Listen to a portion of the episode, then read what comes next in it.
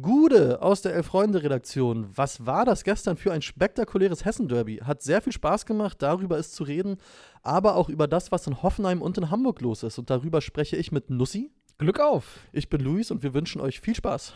10.30 Uhr bei YouTube und kurze Zeit später überall, wo es Podcasts gibt. Das Elf-Freunde-Themenfrühstück. Moin, wie man Moin. in Hamburg sagt. HSV, Äh, Genau. HSV-Experte Tim Jürgens hat sich leider beim Aufwärmen verletzt Ja. für diese Sendung. Äh, deshalb bin ich kurzfristig eingesprungen. Zum, ähm, zum Glück verfügen wir über so viele polyvalente Mhm. Redakteure, die äh, jede Rolle aus- äh, oder bekleiden können, auf den sie der Trainer, aka Felix Gropper, braucht. ein sogenannter Allrounder. Ein sogenannter Allrounder. Und äh, sehr gute Kommentare hier schon früh dabei. 317 Leute schauen zu. Deswegen wollen wir auch 317 Daumen sehen. Freunde, ist doch klar. Und gerne auch ein Abo. Gebt uns. Würden wir uns drüber freuen. Und äh, steigen mal direkt ein in den gestrigen Fußballabend, der mir sehr viel Freude bereitet hat. Ähm, speziell das Hessen-Derby. Ja. Eintracht Frankfurt gegen den SV Darmstadt 98. War ein richtig geiles Fußballspiel. Eigentlich Richtig auch, geil. ja, vor allem haben sie geliefert, was man erwartet hatte, wenn man äh, die vielleicht aufregendsten beiden Mannschaften der jeweiligen Ligen, der ersten beiden Ligen, äh, aufeinander loslässt, oder? Ja, also absolut. Ich glaube, äh, zu einem Großteil war es eben auch so ein geiles Spiel, weil Darmstadt wirklich das Herz in beiden Händen hatte Mhm. und sich wirklich nicht versteckt hat, im Gegenteil, sondern Frankfurt echt vor, vor, vor Probleme Ja, und gestellt auf einmal drehen sie das Ding sogar, ne? Ja, und sind kurz vor der Pause und- und in Führung. hatten, Und hatten sogar eine riesige Chance noch auf das 3 zu 1. Äh, also Hut ab vor dem SV Darmstadt. Am Ende muss man sagen, löst das Frankfurt einfach mit verdammt viel Qualität. Also wenn man sieht, wie das 3 zu 2 fällt, äh, wie Kolomoani den ablegt, wie Daichi Kamada den er mit dem Außenriss da reinlegt oder das 4-2 der Konter. Götze, die kleine Zaubermaus. Das, darauf wollte ich nämlich noch zu sprechen kommen. Äh, ich habe gestern dann das Spiel geguckt und dachte mir, Mario Götze ist so ein typischer Fall von äh, enjoy it while you can. Also so, solange er noch spielt auf diesem Niveau, sollte man es echt genießen, weil das war schon, das war richtig, richtig schön anzugucken. Also gefühlt jeder Steckpass hat funktioniert. Äh, jedes Dribbling, wie der teilweise Bälle festgemacht hat, der war einfach ähm, es war so ein Spiel, wo man einen Spieler hat spielen sehen und man dachte, okay, der ist einfach echt viel besser, gerade als die anderen. Ja, das und war schon beeindruckend. in, enjoy it while you can, muss man ja vielleicht auch sagen, äh, schön, dass man es wieder genießen kann. Äh, denn es sah ja zwischendurch ganz anders aus. Ja. Ähm, sein Glück so ein bisschen verloren in München. Die Rückkehr zu Dortmund hat auch nicht so geklappt, wie Nee. viele sich das vorgestellt haben. Und dann wechselt man halt nach Holland und äh, findet da, findet Ja. da zurück zu, zur Spielfreude, zum Spaß, äh, zur Lebensfreude vielleicht auch. Ja, Und ähm, geht dann nochmal den Schritt zurück in die Bundesliga und es ist halt äh, Eintracht Frankfurt versucht, also mir fällt es schwer, mir vorzustellen, was sie falsch machen könnten. das ist, äh, Es funktioniert ja alles ist in Also sie holen Tat Philipp, ja. Philipp Max äh, und er ist der neue Philipp Kostic. Genau, der, der, Auf spielt, Anhieb. der spielt wirklich so, als ob er seit zehn Jahren da wäre. Genau das gleiche gilt für den Aurelio Buta. Ja. Ähm, also die, die, die Transfers, die haben gesessen. Und Buta ist ja nicht, also ist ja nicht mal ein Neuzugang. Nicht ne? mal der ist ja schon Neuzugang. eine Weile jetzt da, war einfach nur ewig verletzt. Genau, aber ge gefühlt, Genau, gefühlt gefühlter mal so ein neuer Neuzugang, Spieler. ja. Und die haben einfach so wahnsinnig viel Qualität. Also äh, hier im, im Chat wird auch schon geschrieben, äh, Kolomoani, größer Zeichen Erling Haaland. Weiß ich jetzt nicht, Weiß ich jetzt also, auch nicht. aber trotzdem muss man sagen, also Kolomoani spielt auf einem Level, was sieht man selten. Umso, ich. umso beachtlicher dann die Leistung von Darmstadt, ne? wie Ja. sie da mithalten und gegen diese krasse Eintracht äh, das Spiel so offen halten. Ja, also, also das war wirklich cool zu sehen. Die haben sich nie versteckt, im Gegenteil. Die haben wirklich, und ich muss auch sagen, ähm, für mich war es doppelt bitter zu sehen, weil ich habe am Samstag noch geguckt, wie sich Hertha auf dem genau gleichen Rasen in Frankfurt präsentiert hat. Und dann zu sehen, wie Darmstadt das spielt, das Mhm. war ein Klassenunterschied. Also Darmstadt hat äh, sowohl fußballerisch als auch kämpferisch da auf einem ganz anderen Level gespielt. Und was ich wirklich echt beeindruckend fand, war dann auch nach dem Spiel, war ähm, Thorsten Lieberknecht im Sportschau, Sportschau-Studio mhm. Bei Esther und Basti, wie er Mhm. selbst gesagt hat.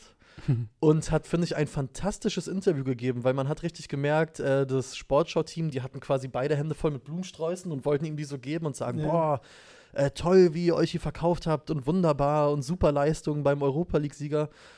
Und Thorsten Lieberknecht hat dann einfach nur gesagt, ja, ganz ehrlich, ich ärgere mich extrem, war eine super bittere Niederlage. Wir haben es uns selbst zuzuschreiben und anstatt irgendwie zu sagen, ja, darauf können wir jetzt aufbauen, das war eine tolle Leistung, hat er gesagt, nö, das erwarten wir schon von uns, das, was wir heute hier geliefert haben. Mhm. Und wir sind sogar eher sauer, dass wir uns das Leben so schwer gemacht haben. Und dann dachte ich, boah, fand ich geil. Einfach, da hat man richtig gemerkt, was der für einen Anspruch an sich hat und an die eigene Mannschaft. Sehr glaubhaft auch. Ja. Ähm, fand ich ein richtig, richtig gutes Interview und äh, einem Mann in diesem Raum wird das Herz aufgegangen sein, weil Thorsten Lieberknecht dann noch gesagt hat, die richtige Eintracht kommt ja am Sonntag, wenn Darmstadt gegen Eintracht Braunschweig spielt. Ja. Äh, aber fand ich deswegen rundum vom SV Darmstadt, auch was da am Auswärtsblock los war, ein Auftritt, wo, wo ich dann danach dachte, ja, steigt gerne auf. Fand ich Bundesliga-reif auf allen Ebenen. Das war wirklich cool. Schöner Pokalabend. Absolut schöner Pokalabend und eine Sache wollte ich, äh, nee, wollte ich noch sagen, doch, zu dem Spiel wollte ich noch sagen, äh, Florian Nass liebe ich ja als Kommentator. Beim Fußball oder beim Radsport? Sowohl als auch. okay. Er ist natürlich die Stimme der Tour de France. Ja. Und immer, wenn ich ihn höre, denke ich an äh, verschwitzte Männer in engen Radsport-Trikots mit Zunge Aha. draußen, die sich den Mont Ventoux äh, hochquälen und einen Mhm. Proteinriegel nach dem anderen essen. Malerische Landschaften Malerische in der Bretagne. Und dann immer kurz einen Beitrag über das Weingut hier und das und das.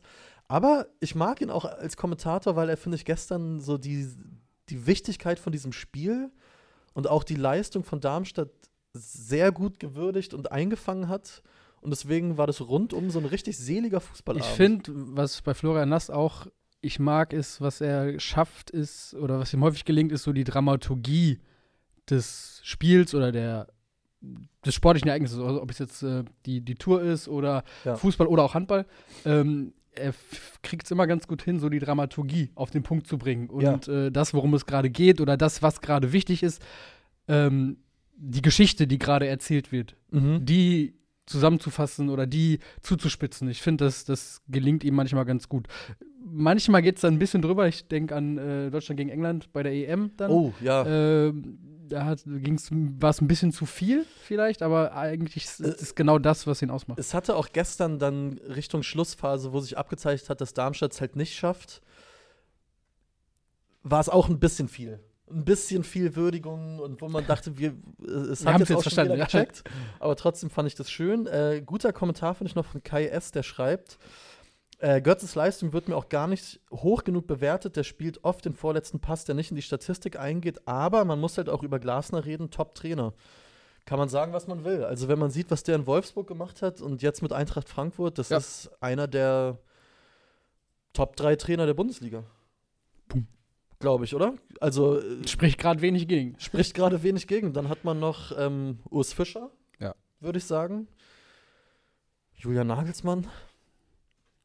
Ja, da ist immer die Frage, was man aus seinen Möglichkeiten macht, ne? Und äh, vielleicht auch, äh, wie man es schafft, seine Mannschaft und seine Schlüsselposition zu Ja. demontieren oder auseinanderzureißen. Also, Aber also auf jeden Fall Oliver Glasner Wahnsinn und noch ein Kommentar zu Florian Nass von äh, Conny Commander, alles klar.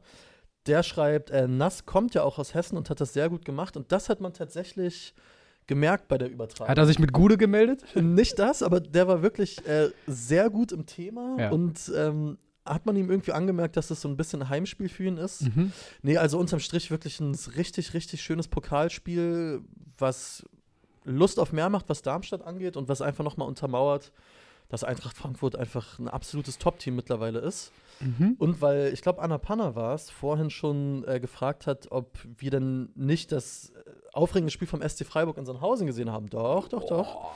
Ähm, wenn Machen wir einen Haken dran, oder? wenn man es kurz machen will, äh, Sandhausen hat es mit den eigenen Mitteln gut gemacht.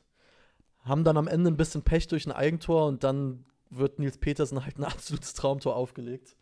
Also wie er das Ding dann mit dem ersten Kontakt nimmt und da oben in die lange Ecke legt, Ja. das war schon gut. Aber ich glaube ehrlich gesagt, Freiburg gewinnt 2-0 in Sandhausen. Ja. Müssen wir jetzt auch nicht viel mehr zu sagen, oder? Äh, ist das erwartete Ergebnis. Ich glaube, damit können wahrscheinlich sowohl Sandhäuser als auch Freiburger gut leben. Ja. Und Ja. äh, zweites Pokalfinale für Freiburg in Folge weiter. Ja. Im Bereich des Möglichen. Im Bereich des Möglichen. Ähm, ich gucke hier noch mal kurz in die Kommentare, aber ich glaube, wir können äh, einmal weitergehen und zwar zu einem anderen Club in Südwestdeutschland, der Mhm. TSG Hoffenheim, Oh. Haben, kann man das so sagen, den No-Brainer getätigt und Pellegrino Matarazzo zurückgeholt, der ja schon U17-Trainer war, Co-Trainer Ja. war unter Julian Nagelsmann, Kind der Region. Mhm. Ähm, es kam jetzt nicht wirklich überraschend. Nee, zwischendurch kursierte, glaube ich, auch noch mal der Name Ralf Hasenhüttel, Ja. ähm, der ja auch so in diesem Kosmos irgendwie schwebt, ähm, in diesem, aus dieser RB-Schule kommt, äh, wo mittlerweile jeder zweite Trainer irgendwie herkommt. Ja.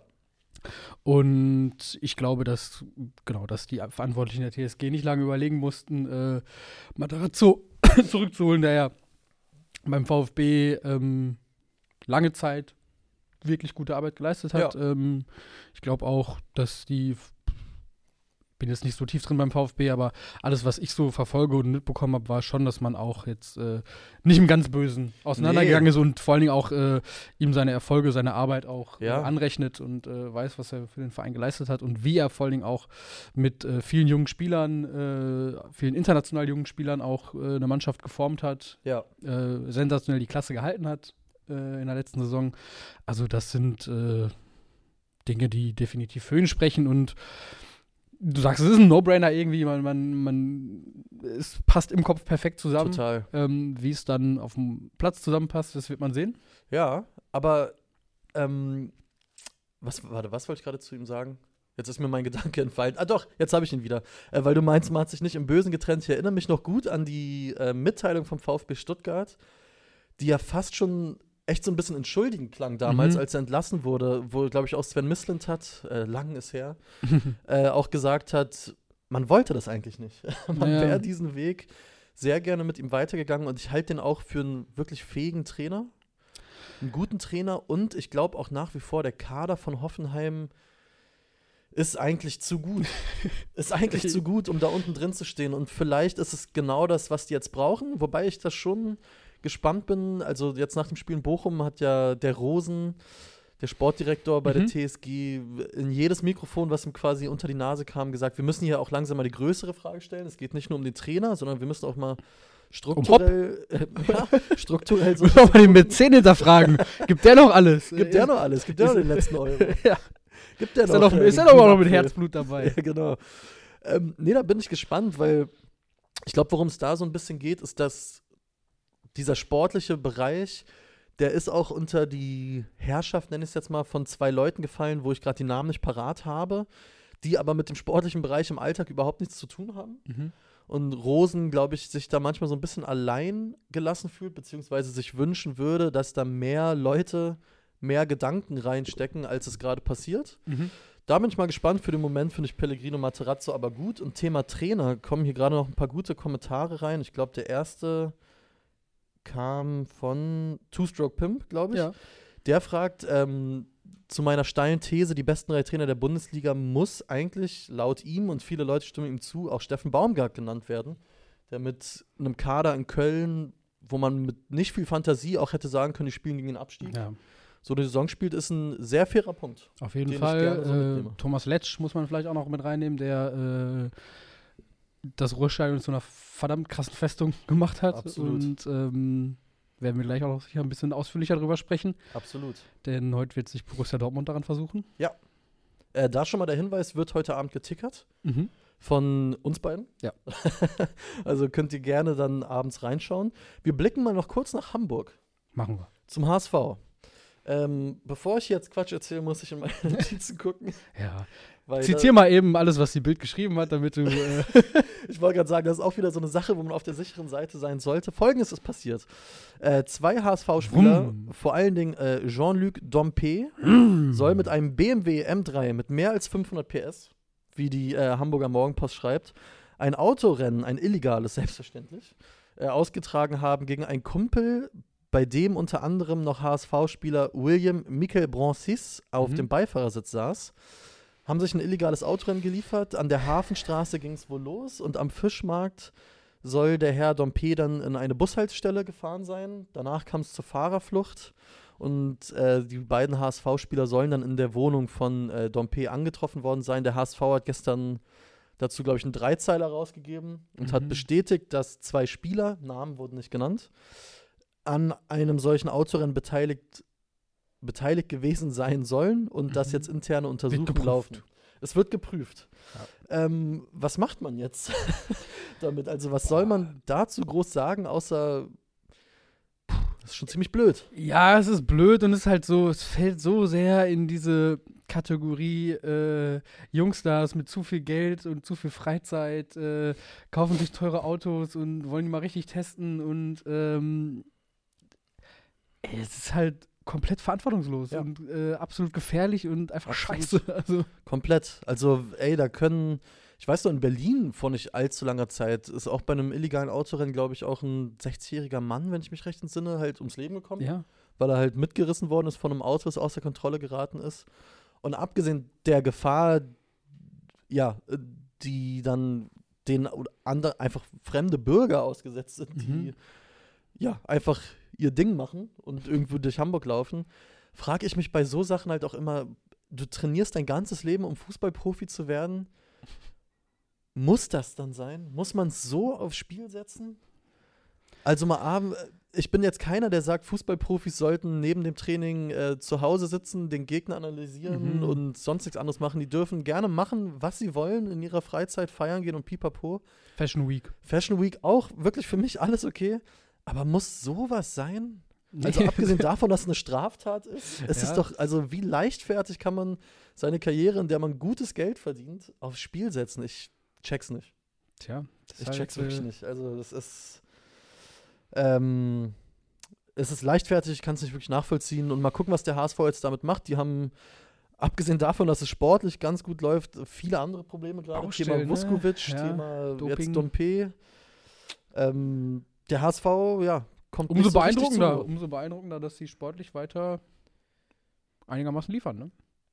Äh, das, das stimmt. Ähm, mich hat sie gerade äh, eine Frage aus dem Konzept gebracht, die ich gerne weiterreiche. Ja. Vom Karl-Kanal. Der schreibt. Geht zum Donis Afdijay. Nein, aber der schreibt, äh, Alemannia wurde am Wochenende von den Preußen-Fans als das Aue des Westens betitelt. Ja, jetzt, ich mal, gesehen. jetzt mal an alle. Keiner weiß, was die damit meinen, Nee. oder? Ich weiß es wirklich auch nicht. Ich habe das, hab das Spruchband auch gesehen und also Aachen, die, die Kaiserstadt, ähm, Alemannia, irgendwie so ein äh, ehemals richtig großer Verein auch und Ja. ja, äh, ja Aue ist äh, keine Kaiserstadt, auch kein ehemals richtig großer Verein. Also, Das Aue des Westens. was mir zu Aue immer einfällt, ist diese Sport 1 Kommentar, wo Schnee in Aue fällt und dann äh, der Halbzeit in Aue oder Pause in Aue und äh, man sieht, wie sich zwei Fans, die offensichtlich äh, in einer Liebesbeziehung stecken, gegenseitig wärmen. Achso.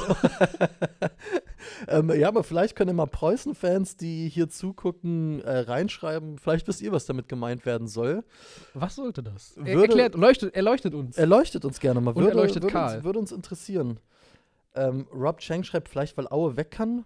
Da würden mir allerdings auch noch drei, vier, fünf, sechs, sieben andere Vereine wahrscheinlich einfallen, Ja. äh, auf die das zutreffen würden. Aber Beides fängt mit A an. beides fängt mit A an. Oh, ich glaube, wir kommen der Sache näher. wir sind einer heißen Sache auf der Spur. Was uns dann jetzt noch bleibt, Nussi, ist Ja. zu tippen. Oh ja. Ich glaube, das haben wir gestern vergessen. Kann es sein? Wie Ja, auch ne? immer. Heute machen wir den Pokal aber dann dicht, ne? Heute machen wir den Pokal Nach dicht. zwei Wochen. Nach zwei Wochen. Mann, äh, Mann, Mann. Haben wir gestern auch schon drüber gesprochen. Äh, ungewohnt, aber es ist, wie es ist. Und heute durchaus zwei Spiele, die schön sind, Ja. an denen vier Traditionsclubs wollte es gerade sagen. beteiligt sind. Und zwar empfängt der erste FC Nürnberg Fortuna Düsseldorf. Ja. Huh, willst du loslegen?